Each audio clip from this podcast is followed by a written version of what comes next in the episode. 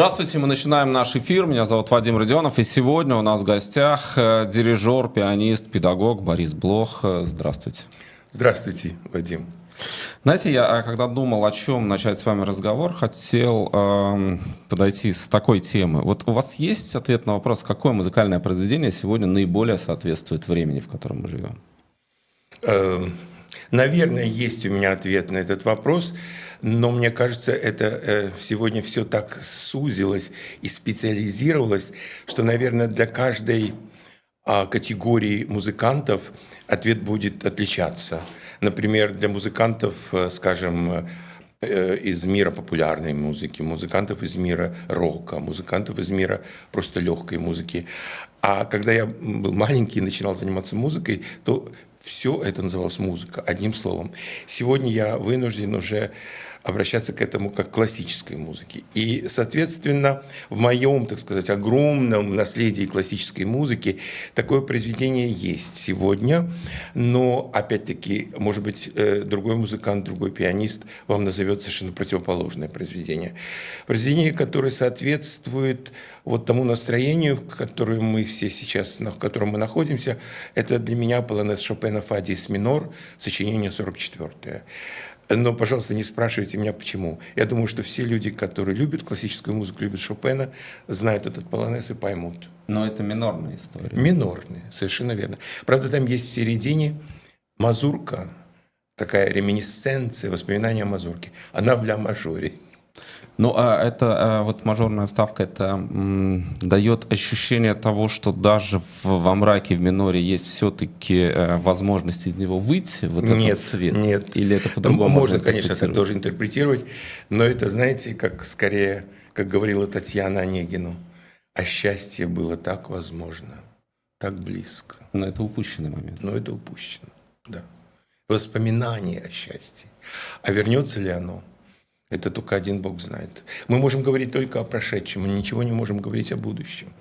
Правда ведь? Мы не можем прогнозировать. Э, но знаете, я иногда думаю, вот э, есть Платонов, есть э, Котлован, и ты читаешь это произведение с безупречной стилистикой, но понимаешь, насколько оно беспросветно. В музыке есть такое? Беспросветность. Есть. Бывает? Вот, например, произведение позднего листа. Есть такие пьесы, которые называются «Серые облака». Оно совершенно беспросветное.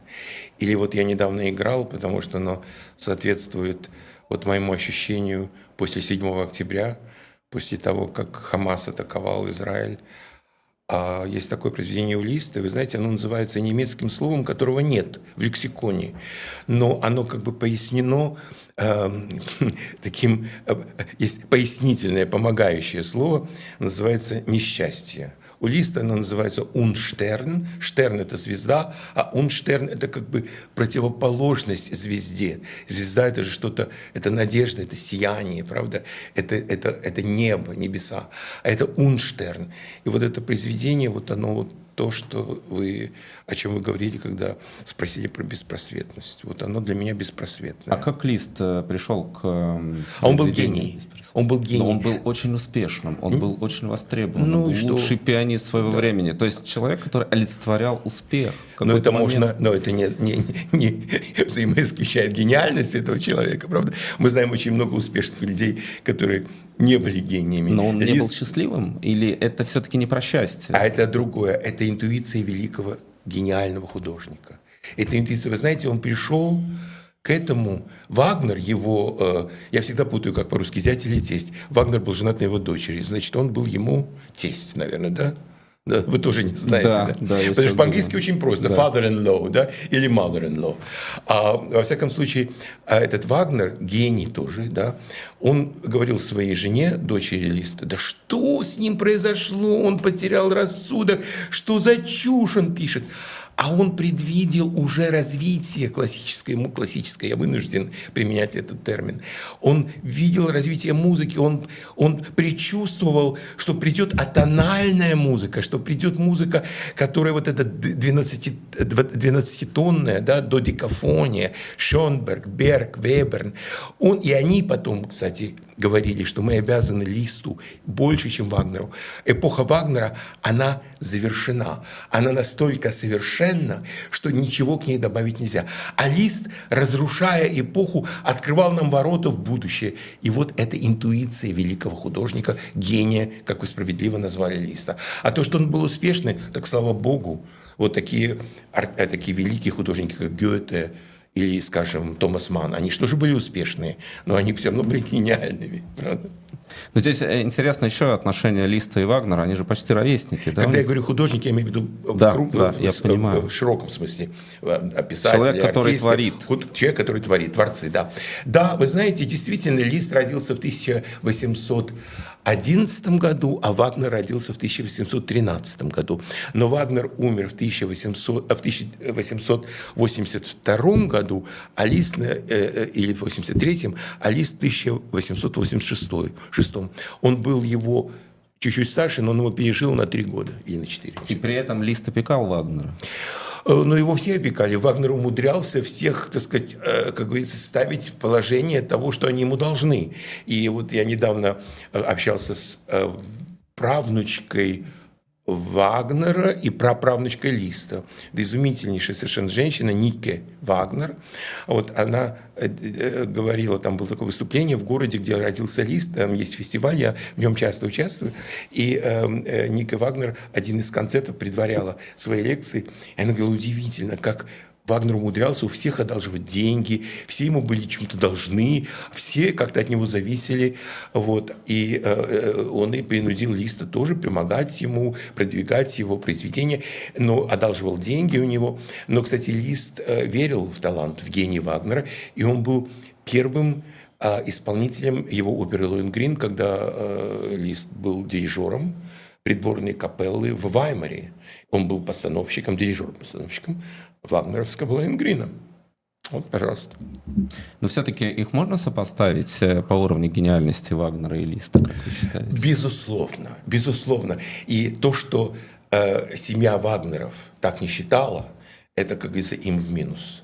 Потому что даже Ника Вагнер мне говорила, что когда мы росли, вот в той самой вилле, в знаменитой вилле Ванфрид в Байройте, где, собственно, которую Вагнер для себя построил, где он жил а, последние, долгие последние годы, он просто он умер в Венеции, но жил он в Байройте, где он создал свой великий театр, театр для его э, Бюненвайшпиль, то есть для его фестиваля, да, то э, мне говорила Ники, что мы когда воспитывались, Номиналиста, так, знаете, мы считали его композитором венгерских рапсодий, грез любви, знаете, такой полусалонной музыки. А Вагнер, это был для нас, это был Бог. И постепенно, вот потом Ника Вагнер сама стала а, художественной руководительницей фестиваля, который она организовала в Ваймере. Это уже было после того, как Германия воссоединилась. И там назывался Kunstfest, да, э, ну как перевести, фестиваль искусств, да. И вот там она начала намного более э, внимательно и более подробно изучать наследие своего прадедушки, прапрадедушки. И она поняла, каким гением был Лист и как виновато это семейство Вагнеров перед Листом, что они так, в общем-то, его деградировали. Я Могу вам рассказать историю трагическую смерти и похорон Листа. Он же тоже, он, он, вот он умер в Байройте. Но вы знаете, я вам должен сказать, что вот сопоставимо, вы совершенно правы. Может быть, вагнерианцы со мной не согласятся. Но Вагнер, он создал революцию в опере, прежде всего, да, и оставил 9 опер, 9 или 10, начиная с голландца, оперы, которые являются, так сказать, сегодня не, не, нетлетворным, можно так сказать, наследием, мировым наследием. И, конечно, Байройский фестиваль для вагнерианцев – это Мекка. Это, знаете, место паломничества, куда стремятся. Я там был много раз, я э, ощутил вот то, что объединяет всех, кто приезжает на фестиваль э, э, Вагнера в Байройт, их объединяет какое-то, знаете, общее, вот какое-то такое, знаете, это уже потрясающее ощущение вот этой сообщности, сообщества. Все, как говорится, вот части вот этого, этого э, духа вагнеровского, который нас объединяет. А Лист совершенно в другом направлении был гениален. И Лист не писал опер, но Лист писал прежде всего, великие сочинения для фортепиано. И Лист писал замечательные симфонические поэмы, э, то есть произведения для, для, для симфонического оркестра. Он писал оратории, он писал симфонии, да, вот Фауст симфонии, да. То есть э, э, Лист в другом направлении, но тоже был, конечно, гением, безусловно. Но восприятие Вагнера а, и то, а, как его стали интерпретировать, и кто его полюбил, потому что мы знаем, что это любимый композитор Гитлера. Ну, да, это, это все, вы знаете, Вадим, это, это все сказки, которые хотели, те, которые хотели в какой-то степени э, э, льстить этому, э, не могу фамилию произносить, не хочется, этому Адольфу. Э, как выяснилось, э, когда он э, себе там принял этот яд, да, в его бомбоубежище на проигрыватель, или как так назывался, патефон, что там тогда было, в 1945 году э, на пластинка, которая оставалась, был отнюдь не Вагнер, а была «Веселая вдова Легара». Вы знаете, он был, он ведь э, был, так сказать, э, э, как бы творцом своего собственного имиджа, да, и в его имидж входило вот эти немецкие э, э, саги, вот это прославление немецкого духа, величие немецкого духа. Потом вот это совершенно э, какой-то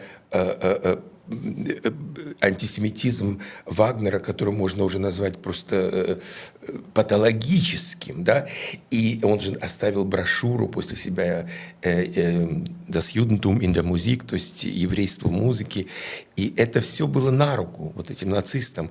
Поэтому это как бы... И он бывал там на фестивале, он бывал, его принимала жена, э, я уже к тому времени была вдова, сына Вагнера, Зигфрида, э, вот эта мадам Винифрид, она была англичанка по рождению, но стала больше немкой, чем сами немцы. Да? Вот, и они его там принимали, он туда ездил, ему это нужно было для имиджа.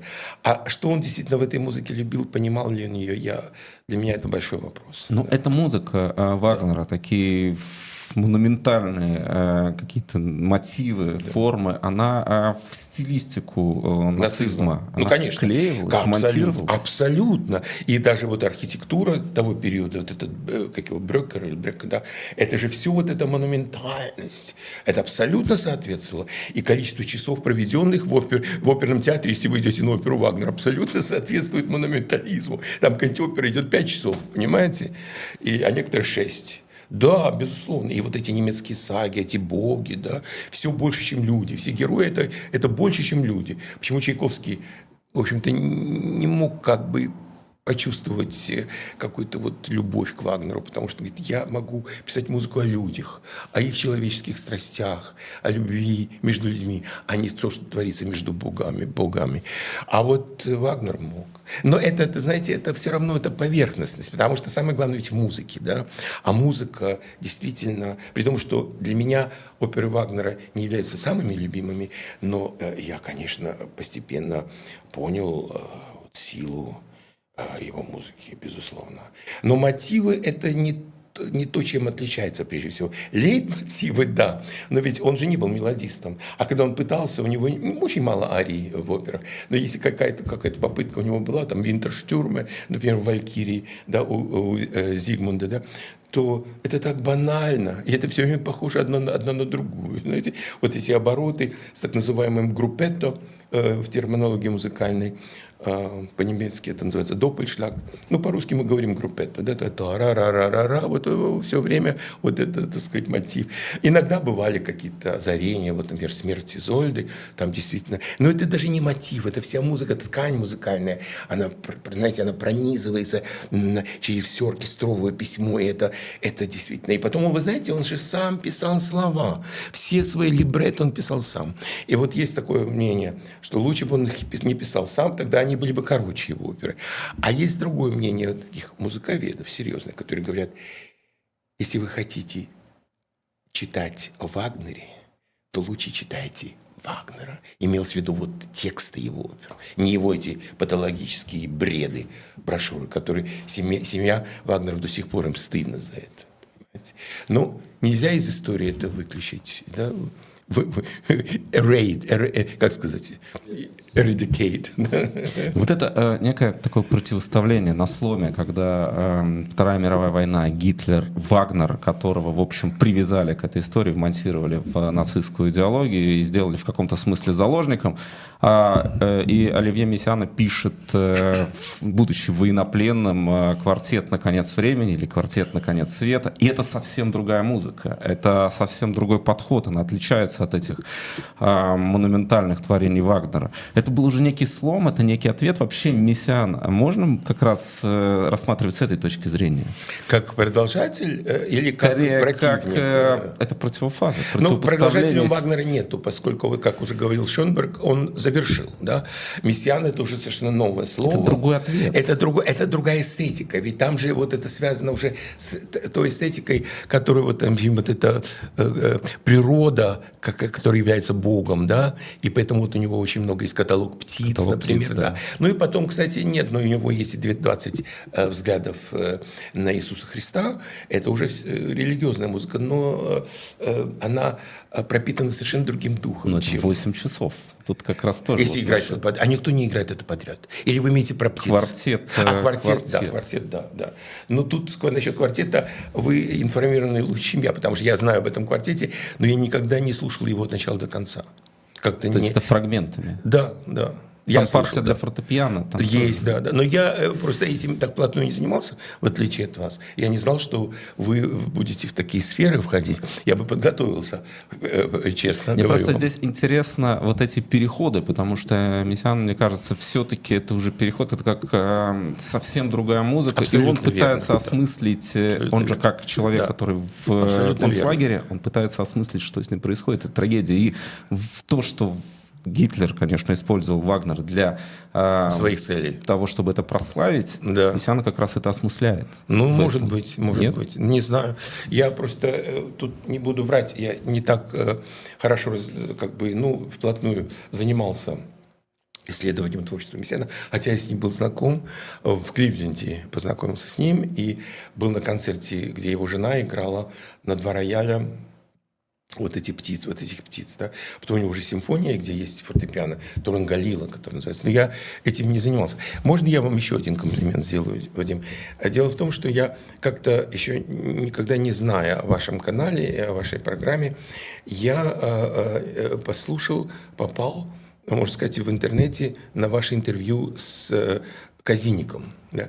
И вот с тех пор я Э, как бы завладело мною вот это желание с вами тоже встретиться, поскольку я э, никогда не, не, не, не видел такого интервьюера, как вы, которые никогда не помогали своему гостю, не подсказывали ему ответ, не задавали вопрос и тут же сами на него отвечали, а вы дослушивали все ответы, какие бы они ни были, вашего гостя. Я подумал, боже мой, это же такая редкость сегодня, такой интервьюер. Я хотел просто вам... Вот я вообще хотел начать с этого наш, наш разговор и сделать вам такой комплимент, который не комплимент, такой, знаете, в пустом смысле слова, а вот мое искреннее такое вот э, мнение, которое осталось э, у меня после вот того, что я услышал в вашей беседе.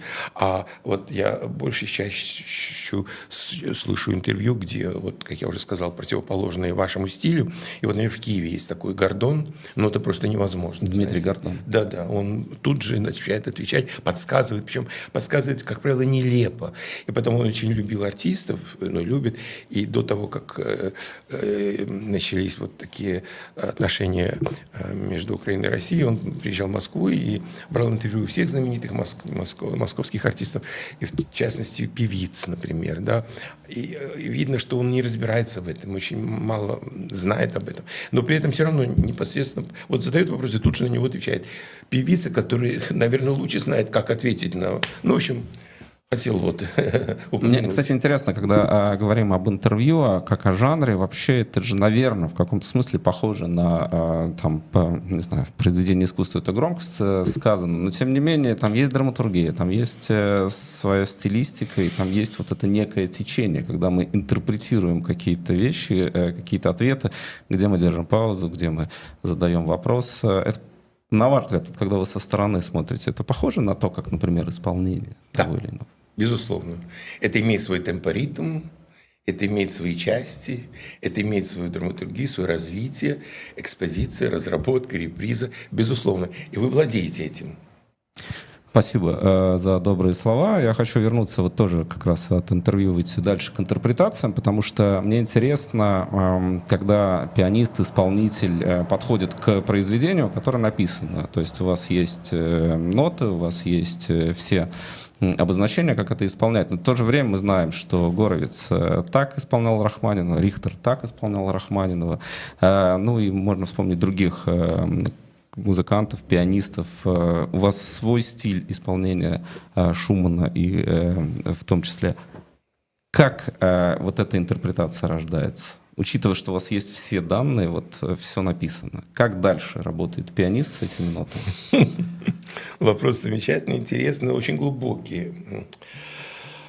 Наверное, разные люди будут по-разному на него отвечать, мои коллеги.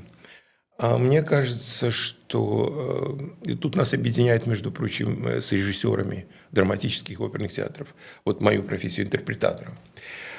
А, ведь я не должен, не могу и не хочу стремиться э, кому-то подражать. Конечно, если я э, включаю в свой репертуар какое-то произведение по разным причинам. Или потому что мне, скажем, дирижер э, его задал, скажем, хочет меня пригласить с ним выступить с оркестром, но для этого ему нужно, чтобы я э, сыграл определенный концерт, да, который у меня еще, допустим, которого у меня в репертуаре еще нет. Значит, я должен выучить это задание. Да. А, а в сольном репертуаре бывает тоже так, какая-то необходимость, но часто бывало так, что я в какой-то момент чувствовал, вот сейчас я должен разродиться именно этим произведением. Вот что-то вот подходит, это объяснить, почему это именно в этот момент, это невозможно. Но вот вдруг что-то такое, что я говорю, вот я должен его выучить, я должен его играть. И когда я начинаю заниматься этим произведением, то, э, безусловно, мне очень интересно послушать, как это произведение играли или играют великие мастера. Тот же самый Горовец, которого вы назвали, вот Рихтер. Но э, как бы мне не понравилось их исполнение, все равно подражать, все равно у меня выйдет что-то другое. Если у меня есть талант – и если у меня есть творческая личность. Если у меня ее нету, тогда это будет подражательство, но тогда это никому и не нужно. Но понимаете, но каждый человек же считает себя талантливым, понимаете? Как говорил это еще у Льва Толстого, Ваня Каренин есть, что каждый, э, каждый доволен своим умом, но э, никто не доволен своим состоянием. Понимаете? Поэтому каждый себя считает талантливым. А определить, так это или нет, это не нам дано. Когда, я, э, когда появилась возможность себя слушать со стороны, я же уже, знаете, не, не молодой, когда я начинал учиться, это не было так вот... Э, были уже магнитофоны, мой профессор записывал наши э, исполнения. Он верил в то, что это самый лучший контроль для нас. Со стороны послушать, что же получилось. Да? Сейчас это сплошь и рядом, все концерты наши записываются, все. И очень часто, когда я себя слушаю со стороны, мне сначала не нравится. Но мне кажется, что э, э, то ли я думал, что я играл лучше, то ли я...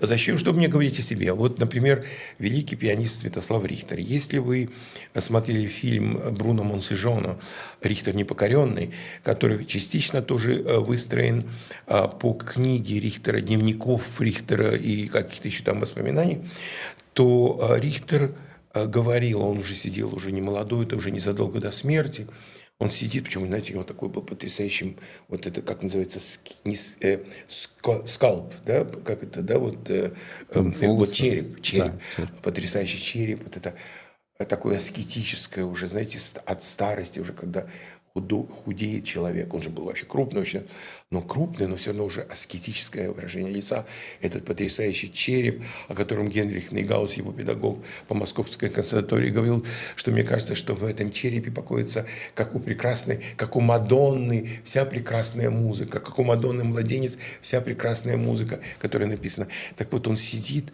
такой грустный-грустный, потому что в его жизни, кроме его игры, ничего не было. Да, немножко рисовал, немножко, так сказать, еще занимался там какой-то там камерной музыкой, но в принципе игра на рояле, это было все, чему он посвятил свою жизнь. Я скажу, великую жизнь. И вот он сидит, ему 82 года, и он говорит, я себе не нравлюсь. Вот он слушает произведение, которое он играл, все записывается. И вот он не слышит там того, что он желал услышать, а именно он хотел все время открытий. А открытий не было. Ну, с его стороны. Вот то, что он хотел услышать, он не услышал. Это не значит, что мы это не услышим. Он, конечно, был великий. А, его величие было а может быть, не столько в открытии, сколько в невероятном а, масштабе личности, который все, к чему он прикасался, становилось не, не, необыкновенно, а, знаете, вот субстанц, суб, огромной субстанцией, с огромным значением. Да. Вот, так что, э, поэтому я, мы не можем судить о себе, о своем таланте. Но, отвечая на ваш вопрос, есть ли талант дан этому художнику, артисту, да, то тогда это будет интерпретация, не похожая ни на чью другую. Она может быть не такая интересная, не такая значительная, не такая на все века, как некоторые у Горовица, например, да, или у Гиллиса, да, или у Плетнева, даже, кстати, вот, не побоюсь включить его в это. Но, но она будет все равно своя. Вот. И вы тогда скажете, как компетентный слушатель, вы скажете, да, я послушал, ну, она меня не задела, она, она мне не интересна, больше слушать ее не буду вернусь к Горвицу. Был ли, э, вот мне это интересно, был ли у Рихтера комплекс Горовиц? Потому нет, что их нередко нет, сравнивают нет, э, нет. именно в контексте с того, смотрите, вот Горовиц исполняет концерт Рахманинова и Рихтер. Э, и кто же лучше? И, и я однажды даже провел опрос в своем Фейсбуке, Горовиц или Рихтер, и там мнения разделились, но Горовиц победил. Дорогой, дорогой, дорогой Вадим, Спасибо, что мы вернулись на эту стезю, потому что вот с Мессианом я не мог особенно быть на вашем уровне собеседника. Но тут я, во-первых, я вам скажу, что а, официально, то, что мы знаем по записям, Горовец Владимир Самойлович играл из пяти концертов Рахманина только, да, только они третий. никогда не пересекались. Только третий. Ну, молодец, вы все знаете. А э, Святослав Теофилович Рихтер из концертов Рахманинова играл только первый и второй. второй да. Рихтер при всем своем кокетстве, да, и при том, что вот о чем я говорил только что, аскетизм и недовольство собой, это не было кокетство, это было глубокое, какое-то глубокое разочарование художника достигнутым результатом, а, который, как мы знаем, у него великий результат. Но он был настолько Рихтер настолько понимал свое значение, и ему в этом, кстати, тоже его поддерживали в этом. Ведь панигирики писались о нем при его жизни, он же стал небожителем, э, когда еще достаточно молодым был. У него никаких комплексов на этот счет не было. он был он... очень застенчив, он э, боялся выходить на сцену, он очень переживал, так, по крайней мере, рассказывали. Ну, не застенчив. Он даже просил выключать свет. Ну, это, да, но это не потому, Или... что он был застенчив. А как это? Ну, волнение, волнение перед выходом на сцену. Да. У всех оно было. И у Горовица, у Гильца, у всех, конечно. Только Рихтер просил выключать свет, насколько я знаю. Но это, это не уменьшает волнение. Дело в том, что когда Рихтер стал играть по нотам, то он хотел, чтобы в зале было э, довольно, так сказать, притемнено, а на сцене небольшая лампа, которая, так сказать, просто как бы вот давала свет на нотный пюпитр, на пульт, да, и все, так сказать. Атмосферность. Атмосферность, да. Ну, э, волнение испытывают все при выходе на сцене, оно не уменьшается. Э, вот, э, э, вы знаете, э, такую байку я слышал от Ростроповича, который это говорил эм, на своем мастер-классе а, в Московской консерватории. Был переполненный малый зал. Ростропович, уже стал приезжать э, в Россию, он говорит, вы знаете, а я, он дружил с Рихтером, они играли кое-что вместе, пока еще Ростропович жил в Советском Союзе, он же в 1974 году покинул СССР. Он говорит, Рихтер, он мне говорит, ты знаешь, Слава, и, и того звали Слава, ты знаешь, Слава, я вот послушал, как играет э, Баха Глен Гульд, я тебе скажу, я бы тоже так мог играть. Но для этого я должен слишком много заниматься. Видите, он считал, ведь Гульт, э, Бахи это была революция для нас всех. Но, он сделал э, открытие. Гульт остается лучшим интерпретатором Баха сейчас, сегодня? Он не, при, не превзойденный? Не превзо- Если вы хотите пользоваться такими же критериями, как в спорте, то, э, то в искусстве это немножко чуть-чуть есть маленький, да, маленький оттенок. Ну, хорошо, скажем так, да, тут я с вами согласен. Ну, есть- Остается. есть- Но Рихтер даже этого не хотел признать, понимаете? Я к чему? Что вот не было комплекса у него по отношению к другим исполнителям никогда.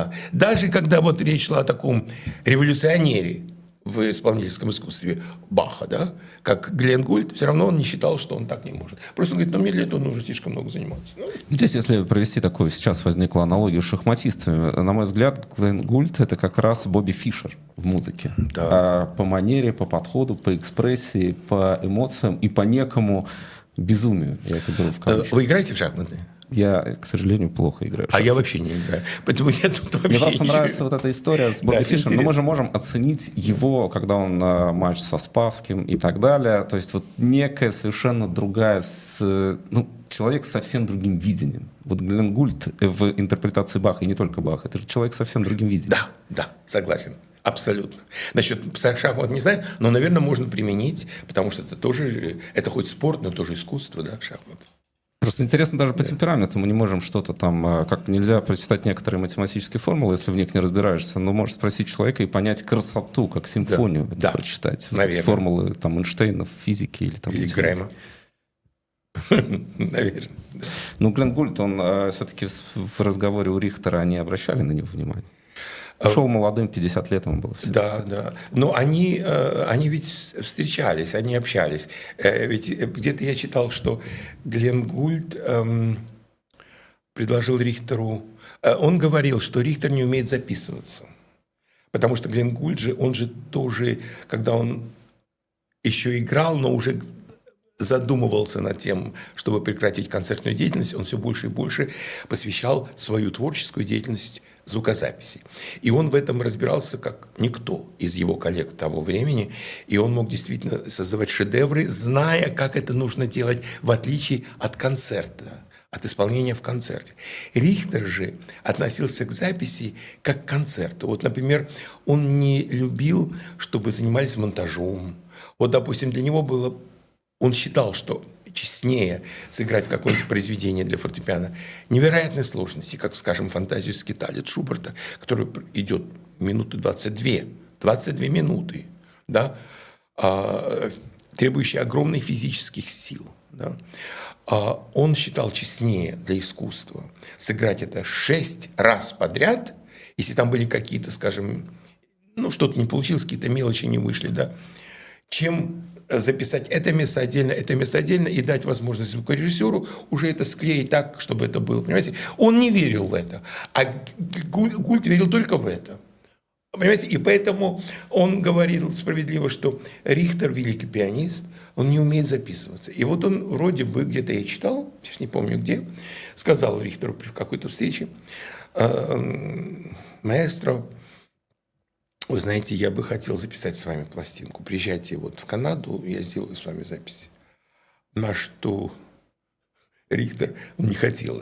Он ему сказал, если вы э, приедете ко мне в Москву, сыграйте на фестивале моем декабрьские вечера.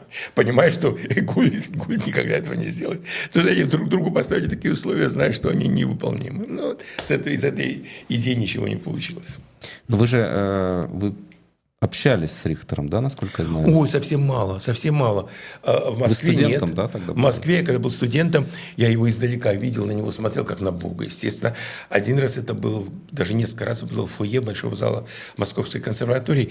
Я только-только поступил, и вот умирает какой-то профессор Московской консерватории, и на панихиде в фойе Большого зала э, э, играет Мария Вениамина Юдина, величайшая пианистка, и Рихтер. Причем Юдина всю эту панихиду, она еще и устраивала, она же была очень религиозная. И, очевидно, это был ее друг, который умер.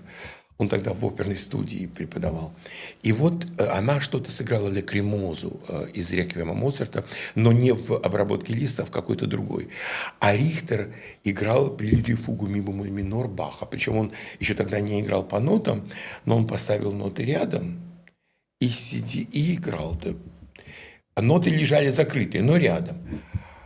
А я просто за ним, вот я так стоял вот в фойе, и за ним просто смотрел на него, на то, как он играет. Это было для меня, знаете, тоже какое-то священное действие. Буквально две недели спустя умирает Юдина. И он опять играет на панихиде. Уже по ней. Две недели назад она еще сама проводила панихиду и играла. Вот там я его видел несколько раз. Ну, конечно, я ходил на все концерты, естественно. И э, видел его иногда э, в театре, музыкальном театре имени Станиславского Немировича Данченко в Москве, поскольку там пела бывшая ученица его жены Нины Львовны Дерляк, Галина Писаренко. И вот я помню, была опера э, «Масне э, Манон», где Писаренко пела вместе с Мещерским, изумительно. И вот Рихтер был в зале. Потом еще он пришел на оперету Милёкера «Нищий студент», например. И вот я помню, я когда его увидел, так они за ним ходил. Ну, было очень смешно. Вот. А уже на Западе я несколько раз э, вот встречался с ним в Австрии. И потом в Дюссельдорфе, где я живу, он там недалеко от Дюссельдорфа, в музее, он играл, и вот тогда тоже так немножко общнулся. Но я даже помню, он сыграл а, в одном из концертов в Австрии на небольшом городке Локенхаус. Он играл э, Рахманинова, Чайковского, и потом он сыграл Дебюсси от э, «Движение». Это третья пьеса из первой серии образов. И он уже тогда играл по нотам, а потом положил ноты, закрыл ноты и сыграл еще раз вот эти движения уже на память, как бис. Я помню, что я ему тогда сказал, после этого была возможность общения. Я ему сказал, Святослав Стефилович, вы знаете, когда это вы сыграли на бис, это было даже еще лучше. Он говорит, потому что без нот. Но это он мне сказал лично. Вот я сейчас вам это говорю впервые, да, так, в общественном таком, знаете, потоке. Потому что официально вот он писал вот в некоторых своих таких заметках, что честнее играть по нотам, потому что тогда видишь все указания композитора. Ну что это за бред? Если ты играешь в концерте, и думаешь об указаниях композитора, то, извини, такой творческий акт состояться не может. Об этом нужно думать в процессе подготовки, правда ведь? Да, я вообще думаю насчет интерпретации и насчет того вот, э, взаимоотношений исполнителя и пианиста, потому что вот э, вы как раз известны в том числе как э, интерпретатор э, Модеста Мусоргского из э, «Могучей кучки». И ведь известно, что римский Корсаков после смерти Мусоргского корректировал его произведение. Дописывал. И дописывал. И его за это упрекают, что да. он не аутентичен.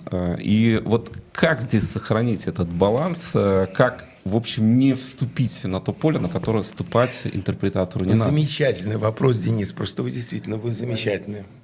Э, Вадим. Да. Вадим, замечательный вопрос. Вот вы действительно мастер своего дела. Вы задели такую тему. Вы знаете, это ведь говорит только о том, что люди, в принципе, вот я не хочу говорить это прилагательное, люди недобрые, скажем так.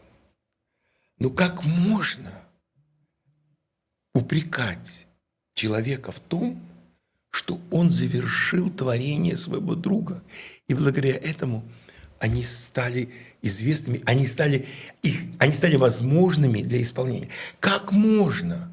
Как можно было римскому Корсакову предъявлять такие обвинения? Это злость и зависть людей. Но вы знаете, я ничего не придумываю. Ведь мы все знаем и любим Майю Михайловну Плесецкую, правда? Она говорила о том, что самое страшное чувство, которое у человека есть, заложено природой, это зависть и против него еще не заросла никакая трава. Вы понимаете, в чем дело? Во-первых, я обожаю римского Горского, например. Э, потому что я обожаю его оперы. А он был, прежде всего, оперный композитор. И я, так сказать, тоже опера. Это тоже моя страсть, как вы уже сказали в начале нашей беседы, что я дирижер, прежде всего, оперный. Э, дело в том, что э, римский Корсаков очень хорошо изучил стиль своего друга Модеста с которыми даже одно время они делили квартиру. И даже вот есть вот где-то в воспоминаниях, я не помню, где я об этом читал в летописи моей музыкальной жизни римского, Корского или где-то еще, что они, когда жили в одной квартире, они даже договорились, что с 9 до 12 я пишу и, так сказать, э, пользуюсь роялем, а там, допустим, после 12 до 3 там ты пользуешься роялем и пишешь ты. Вот. А, римский Корсков из всех пятерых был, а, в общем-то, единственный профессионал – который действительно овладел профессией. хотя он начинал тоже как морской офицер. Мусорский был великий эм, самородок. Ему очень давалось тяжело записывать свою музыку. Ни вы, ни я, ни все те, которые упрекают римского Корского, а сидели в этих музыкальных пятницах Беляева и слушали, что выходило из-под пальцев Мусорского за инструментом. Тогда это было пианино, скорее всего, бывали рояли там тоже. То Мусорский был, как говорят, замечательным пианистом. И он, то, что выходило из-под его пальцев, это было так ярко, это было так красочно. И Римский своим гениальным ухом это слышал. И когда он занимался партитурами, своего умершего друга, то он же воспроизводил то, что он слышал из, в, испол, в исполнении Модеста Петровича. Значит, он воздавал ему должное, а не шел против его стиля. Во-первых. Во-вторых, как говорил вот великий дирижер Большого театра Борис Хайкин. Он говорил, у него чудесная есть книжечка «Записки о дирижерском ремесле». Он говорит, давайте сначала разберемся. Борис Годунов был Мусорским закончен. Более того, две редакции сделал Бориса Годунова Мусорский при жизни. Римский сделал свою редакцию почему? Потому что он считал, что то, что в оркестровке Мусорского не соответствовало тому, что Мусорский делал на рояле, те краски, которые он извлекал из рояля, он в этом смысле воссоздал это, так как он считал нужным. Но есть ведь э, версия оригинальная, две – Модеста Петровича, исполняйте их, пожалуйста. Никому никто ничего не запрещает. А есть версии римского, хотите, играйте их. Хованщина совсем другое дело. Там остались листы, как Бородина князь Игорь, недописанные. Масса просто таких, знаете, вот фрагментов, которые были э, вот, вот э, после смерти оставались, знаете, вот заброшены. И, и их, нужно было, их нужно было разобрать, их нужно было дописать, их нужно было сочинить. И, и вот это все сделал римский Корсаков. Ну, Если бы он этого не сделал, у нас бы не было Хованщины. Он фактически соавтор, получается. А, конечно, соавтор. Причем гениальный соавтор. Гениальный соавтор. Представляете, если бы э, дописывал Хованщину там какой-нибудь, я не знаю, ну, там, Ляпунов там, или, или Кюи, или кто-нибудь меньше, с меньшей гениальностью, чем которая была у... у Мне кажется, Кюи он не совпадал с Мусорским по взглядам. По, да, по таланту, там, да, ге, эти были по гении. На... Понимаете, это были гении, а Кюи же, но он завидовал гениям. Хорошо уничтожал их. Он же еще писал критики, писал критики больше, чем писал музыки. Да. Но неважно. Во всяком случае, я лично считаю, что мы должны быть невероятно благодарный римскому Корскому. Причем, вы понимаете, человек, который написал, помимо замечательных симфонических произведений Шахерезада там, или э, э, э, Капричо, вот это Истер, Истер, э, как это по-русски называется, э, пасхальное, я не забыл сейчас точно, как называется это, это замечательное из произведений у него, но прежде всего оперный композитор, 15 опер. То есть, ну, романсы тоже. Есть даже фортепианные произведения, я играю некоторые. У него, ему было чем заниматься. И он тратил свое время. Он понимал гений Мусорского. И он хотел, чтобы этот гений состоялся для наследия, для потомства. Кстати, насчет того, что вы меня, э, э, это мне очень лестно э, упомянули в связи с... Э, Мусорский ведь не был фортепианным композитором. Но Картинки с выставки. Вот. Э, Рихтер говорил, что самое лучшее сочинение русской фортепианной литературы – это картинки с выставки. Плюс у него еще есть 17 отдельных пьес. Эти пьесы ни в коем роде, не, даже близко не стоят по величию, по гениальности к картинкам с выставки. Тем не менее, как эта фирма в свое время мне заказала, полное собрание сочинений фортепианных Мусорского. Э, я и записал картинки, а потом записал 17 таких салонных пьесок, которые мало интересны. Ну, просто это Мусорский, Поэтому, чтобы, так сказать, полно, полноты картины, ну, вот есть такое. Но э, быть, э, вот, скажем, пианистом, усарксианцем, это, это, это невозможно. Ну вот э, у Мусорского, мне кажется, в фортепианных э, как раз э, фортепианном концерте, картинки с выставки, очень интересно, как он э, создавал звук колоколов. Да, да, да, да. Вот это, это очень похоже, стилистика. правда, очень похоже на э, вторую картину Бориса Годунова «Коронация». Абсолютно, вы совершенно правы. Да. Не, ну картинки с выставки – это сочинение невероятность невероятной гениальности, само, своеобразия и, и совершенства. Да, да, да. В ней есть все. Я вот когда писал маленькую аннотацию, потому что я пишу всем своим дискам аннотации, писал маленькую аннотацию, то я там приводил примеры, вот когда я уже изучал картинки, как вот учил это произведение, как я слышал там вообще и, и, и Хованщину, и вот колокола в Борисе, и целый ряд вообще таких картин, которые у меня, э, вот, вот эти звуковые образы уже у меня жили во мне, когда я обращался к этому произведению на фортепиано. А э, что вы чувствуете, когда садитесь за фортепиано и когда, например, э, начинаете исполнять Мусорского? То есть... Я чувствую себя как дирижер, как, как я начинаю дирижировать оперы. Это театр для меня. Да, если говорить о картинках. А если эти мелкие пьесы, ну, это даже не стоит о них говорить. То есть это некая визуализация, то есть у вас происходит? А, да, конечно, театр же это визуальное искусство, безусловно. Образы. Вот даже в самом начале картинок вот этот гном, это же какой ярчайший выпуклый образ. Ну, вот такой прям вот, как вот как у Листа есть Мефисто, да, вот Мефисто Вальс, а вот это такой гном уже. А потом был Трубадур, этот старый замок, да, это песни этого Трубадура. И там тоже есть, знаете, у Мусорского гениальный вокальный цикл «Песни и пляски смерти». Там же вот эта картина смерти, которая каждый раз появляется в, в другом изображении, да, она каждый раз в другом, в другом облике. И вот там я слышу, вот, скажем, в старом замке вот эту песню Трубадура, тоже какой-то вот, что какой-то есть такая, знаете, вот э, э, образ смерти тоже в этом заманивании, знаете, вот, э, есть это тоже. Ну, там все есть. А вообще э, тема смерти у композиторов, насколько а, она музыкально отрефлексирована, вот как вы считаете, насколько она считывается? Ну, вот... это по-разному. Например, Шестакович, как говорят те, которые были с ним близко знакомы, он говорит, что он страшно боялся смерти. Он, он был атеистом, очевидно, да, и, и атеисты смерти еще больше боятся, чем, э, скажем, религиозные люди. И вот он каждый раз боясь э, смерти, он все время с ней соприкасался. Вот 14 симфония, например, там все время речь идет о смерти, да. И Ленинградской тоже. Да, конечно, седьмая, да.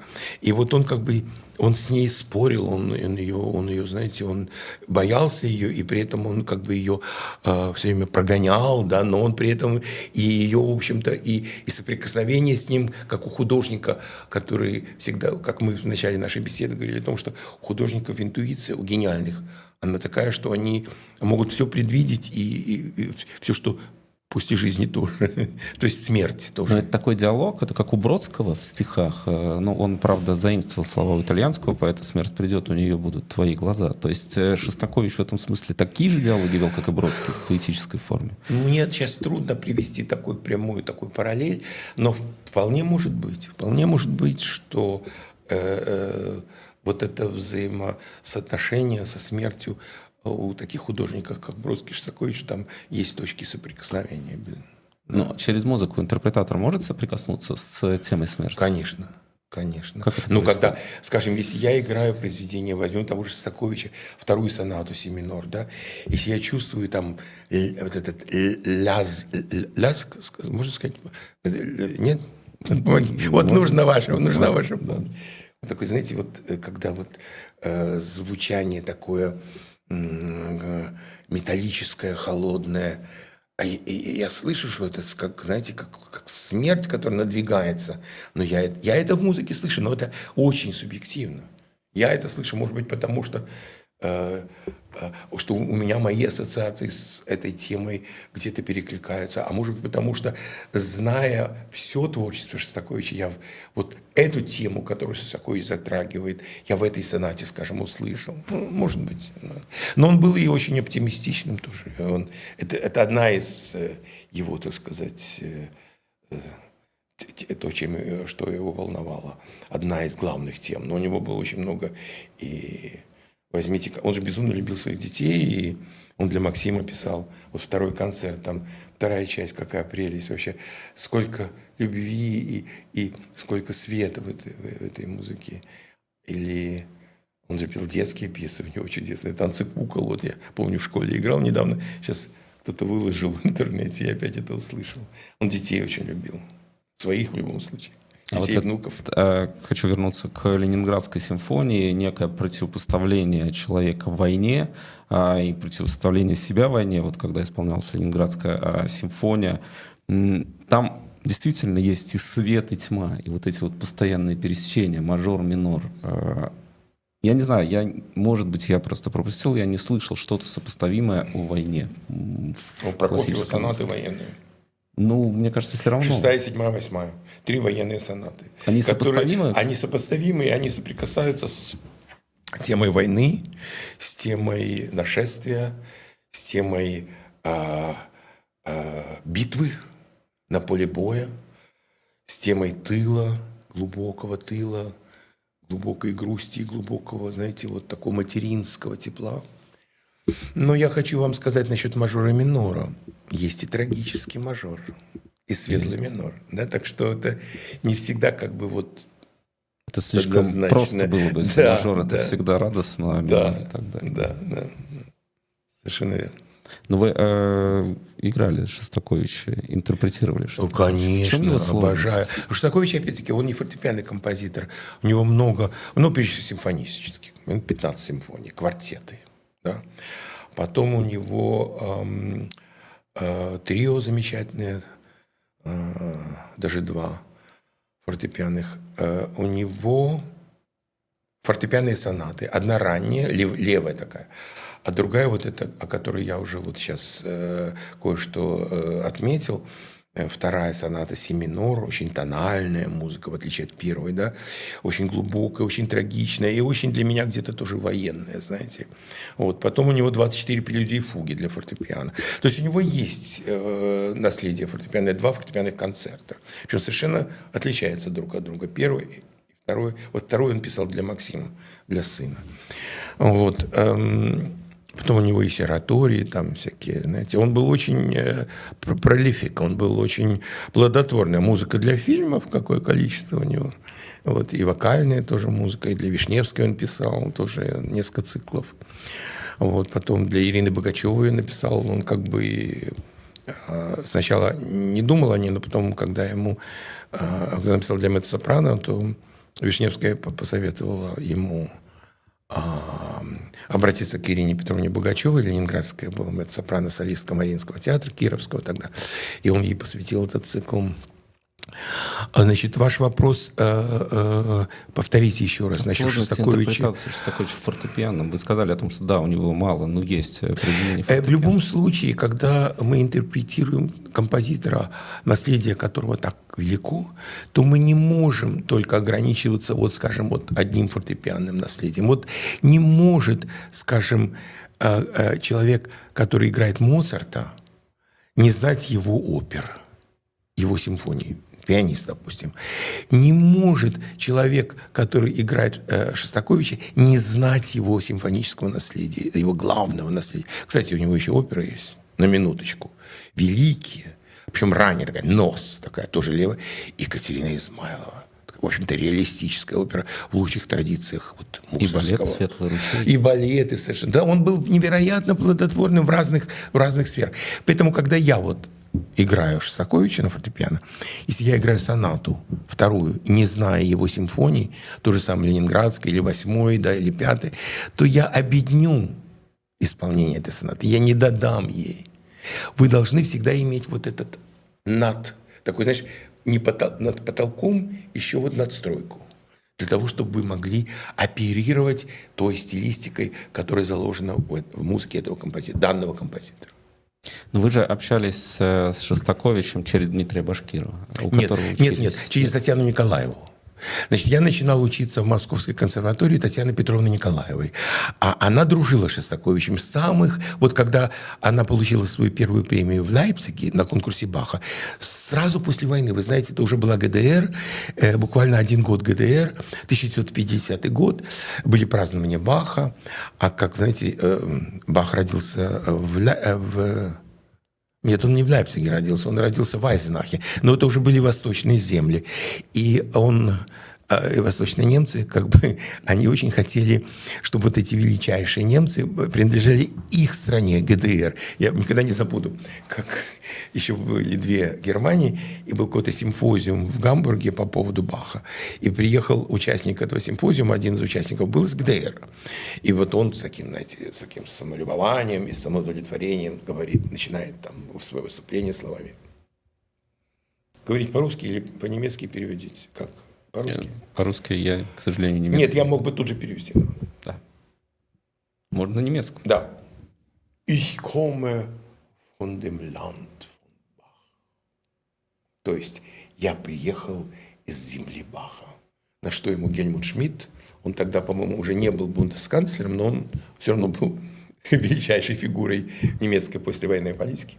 Он говорит, господин Herr so so, господин so, ich glaube, wir sind im Land von Bach. Господин такой-то, я думаю, что мы находимся все на земле Баха. Германия из Германии. Так вот, эм, по поводу... Эм, Шостаковича. И... Баха, Николаева. Вот. Да, Николаев. Э, Шостакович был тогда в жюри на этом первом конкурсе Баха в Лейпциге. Татьяна Петровна Николаева, молодая, красивая, получила первую премию. И Шостакович был настолько... Он так проникся э, вот своим посещением этой земли Баха э, в Лейпциг, а Бах же э, большинство своего времени провел в Лейпциге, он был в этой Томанескирхе э, кан, кантором, э, органистом и писал кантаты. Тумана Кирхе. И вот эм, он написал цикл «24 прелюдии и фуги». На, вот на основании вот этого впечатления, которое оставило у него посещение Баховской земли и прелюдии и фуг, которые исполняли участники конкурса, и э, он написал свои 24 прелюдии, которые он вроде бы, я не знаю, есть ли официальное посвящение, но Николаева была первой исполнительницей. И вот я помню, что на ее концерт в малом зале, вот я только-только поступил на первый курс, и она играла абонемент из пяти концертов произведения Баха, и на первый пришел Дмитрий Дмитриевич с Ириной Антоновной, женой. И он уже плохо ходил тогда, это был, значит, 68 год, и а, еще Татьяна Петровна была так вообще тронута, что Дмитрий Дмитриевич пришел, и они обнялись, и Татьяна Петровна говорит Ирине Антоне, ну зачем ты привела Дмитрия Дмитриевича, ему же, наверное, тяжело, там все. Во всяком случае, вот только тогда я мог видеть Шостаковича. Ну и, конечно, на примерах его симфоний.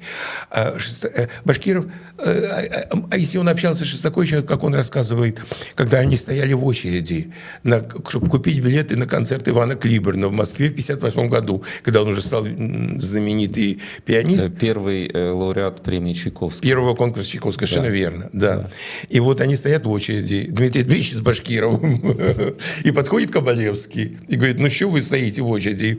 И помог им получить билеты без очереди. Вот тогда вот общался, тоже мне Башкиров рассказывал, тогда вот они общались с Шостаковичем. Но такого прямого общения у меня с Шостаковичем не было. Вот, кстати, Иван Клиберн, это же история про э, взлет и падение, потому что в какой-то да. момент, э, ну, я использую такое, может быть, грубое слово, он выдохся. Он э, не смог этот успех каким-то образом закрепить и так и остался, в общем-то, первым лауреатом, первым победителем конкурса Чайковского и дальше уже не смог сделать свою карьеру выдающегося. Нет, он сделал, он сделал карьеру. Но он сгорел. Э, да, а вы знаете, вы знаете, э, э, я сначала подумал, что это э, как бы э, вот негативные эффекты капитализма, но потом я понял, нет. И если при капитализме были художники, которые никогда не останавливались на достигнутом, такие как Рудольф Серкин, который прожил в Америке всю жизнь, и которые до конца дней как бы э, э, работали над собой и не выдыхались. Вы правы, он выдохся, но это потому, что он перестал совершенствоваться. А, а секрет в том, чтобы совершенствоваться, нужно все время овладевать новым репертуаром. Никогда нельзя останавливаться на достигнутом. Нужно все время чтобы хотя бы оставаться на том уровне, который ты уже достиг, нужно все время идти вперед. Если вы остановились на этом уровне, какой бы высокий он ни был, и не идете дальше, вы теряете свою силу и вы катитесь назад. Кстати, это мне лично сказал Владимир Горовец, который был, он не был интеллектуалом, но он был гениальным пианистом, и как мы об этом уже несколько раз сегодня эту тему затрагивали, он был гениальным э, интуитом, ну, как все гении, понимаете? Я был один раз у него дома в Нью-Йорке. Речь шла о том, что он хотел а, взять э, одного ученика в свой класс, который он собирался давать э, на базе, э, в Нью-Йорке был такой, может, есть еще, Menace College of Music. Вот. И он меня принял, я ему играл, он мне играл, целый, провели вечер, целый вечер. И вот он многое успел мне сказать. А, как Яланта говорит о королю, он многое сказал мне. Да. И в том числе он сказал, это никогда не может быть предел совершенству. Всегда может и должно быть еще лучше. Если вы, вам кажется, что вы больше лучше не можете, значит, вы уже идете назад. Вы понимаете, это произошло с Клиберном. Он перестал расти над собой. И тогда, конечно, все, выдыхаешься, испаряется вот эта интуиция уходит, гениальность уходит. Что интуиция и гениальность для меня – это две вещи тождественные. Вот он, она уходит, и уходит гений, и уходит, так сказать, исполнительская вот эта уникальность. И все, и он выдохся, и перестал, и потом в какой-то момент он просто больше не мог играть. А Горовец играл до последних дней своей жизни. Он тоже делал перерывы, но его перерывы были связаны с другими. Он когда в этих своих перерывах, он не отходил от рояля все равно. Ну, там, может быть, какое-то время отдыхал, э, там, несколько месяцев, да, но он потом играл оперы, он ставил на пипитр оперы. Особенно в те годы он жил в Нью-Йорке, русские оперы не игрались, а он же ведь вырос еще в царской России, он любил все эти русские оперы и Чайковского, и Римского Корсакова, и Мусорского. И он их играл, и он учил новые произведения, и он начал записывать. Даже фирма звукозаписи приходила к нему домой, устанавливала аппаратуру, он записывал несколько пластинок, гениально совершенно. Но потом вернулся, да, вернулся. У него был официально репертуар, может быть, особенно чем старше становился, репер... вроде бы сужался, но на самом деле он учил все равно, он все время что-то для себя новое открывал, и другое дело, он это не выносил на сцену. Уже это, знаете. И он мало же концертов играл. Он, говорил, уже когда он начал опять играть, он говорил, виртуозом быть очень легко, трудно э, в, жизнь вокруг. Э, складывать чемоданы, переезжать из гостиницы в гостиницу, аэропорты, от, вот это, поезда, вот это переезды. А современные интерпретаторы, это Мацуев, Кисин, э, как вы их оцениваете? Я их оцениваю по-разному. У каждого есть э, свои невероятно сильные э, стороны, качества. Ну, Мацуев, знаете, сибиряк, он же атлет просто, он гигант, можно сказать. У него огромное силище. И есть произведения, которые он играет Э, как никто. Вот второй концерт Прокофьева, знаете, такой исполинский дух, там сила огромная. Слышал я у него четвертый концерт Рахманинова, тоже замечательно, очень понравилось, очень понравилось. Вот, э, что-то ему удается меньше, но это нормально, с каждым, у каждого так. Э, Кисин, вот говорят, когда он начинал, был, был совершенно гениальным. Я тогда уже не жил в Москве. Вот, когда а сейчас у него огромная карьера, он один из самых знаменитых пианистов. Но эм, я не слышу в его игре для себя ничего такого, что заставляет меня, знаете, услышать произведение новыми ушами. Это я уже все слышал. Поэтому эм, на его концерты я уже не хожу. Кисин, Полина Осетинская – это дети вундеркинда советского. Ну, а Осетинскую вообще я не знаю совершенно. Это, это опять-таки другой масштаб совершенно, да. Вундеркинд или... Кисин был вундеркиндом настоящим, да. Но это как бы есть документы, подтверждающие его записи концертов Шопена с Китаенко, да. А, а про Осетинскую я ничего не знаю. Была ли она вундеркиндом, не знаю. Русскую культуру отменяют сейчас, как вы считаете, русскую музыку? Нет. Нет. Э, нет.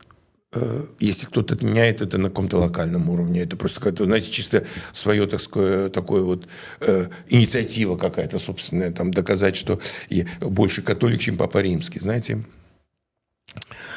Э, скорее это касается исполнителей, э, которые э, живут в России.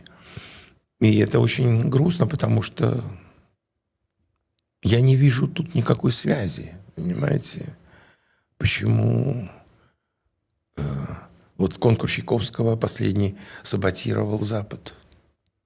Я, я, вы мне скажите, вот вы такой умный человек и очень опытный, вы мне скажите, э, вы видели бы связь между тем, что происходит, э, скажем, с одной стороны э, политически, а с другой стороны, почему э, должны за это нести ответственность молодые музыканты? Мне кажется, здесь опять же можно вспомнить опыт э, Израиля и, отношения Израиля с Вагнером, потому что Вагнера вроде как разрешили играть в Израиле, но все равно его многие не играют, потому что антисемитизм, потому что есть ассоциации. Наверное, от ассоциации очень сложно уйти. А если, например, э, человек поддерживает то, что делает Россия в Украине э, или делает Хамас в Израиле, то, наверное, очень сложно отделить исполнителя, композитора, интерпретатора, ну, мы говорим о современных, от того, что он играет. Мы же не можем можем эту шторку повесить, как вы думаете? Ну, Вагнер же в данном случае является композитором, и его музыку в Израиле не хотят слушать, особенно в первые годы после войны, те, которые пережили Холокост и которые помнят, как э, злоупотребляли музыкой Вагнера. Это в каких да, да, да. Но это же касается музыки, а не исполнителей. Мы же сейчас с вами не говорим о том, что, вернее, мы говорим об этом тоже. Э, э, можно ли сейчас запрещать, скажем, на Западе из вот этих самых соображений, которые, которые, которые вы упомянули, запрещать музыку Шостаковича или Прокофьева, вы считаете, что Нет, они должны нести думаю, какую-то ответственность? Как раз Шостакович и Прокофьев. Не причем здесь скорее э, сейчас идет дискуссия на другие темы. Вот там не трепка, ее позиция политическая. Вот это, это, вот это вопрос уже об исполнителях. Да, да. да. да. А, а, а что, в чем ее вина?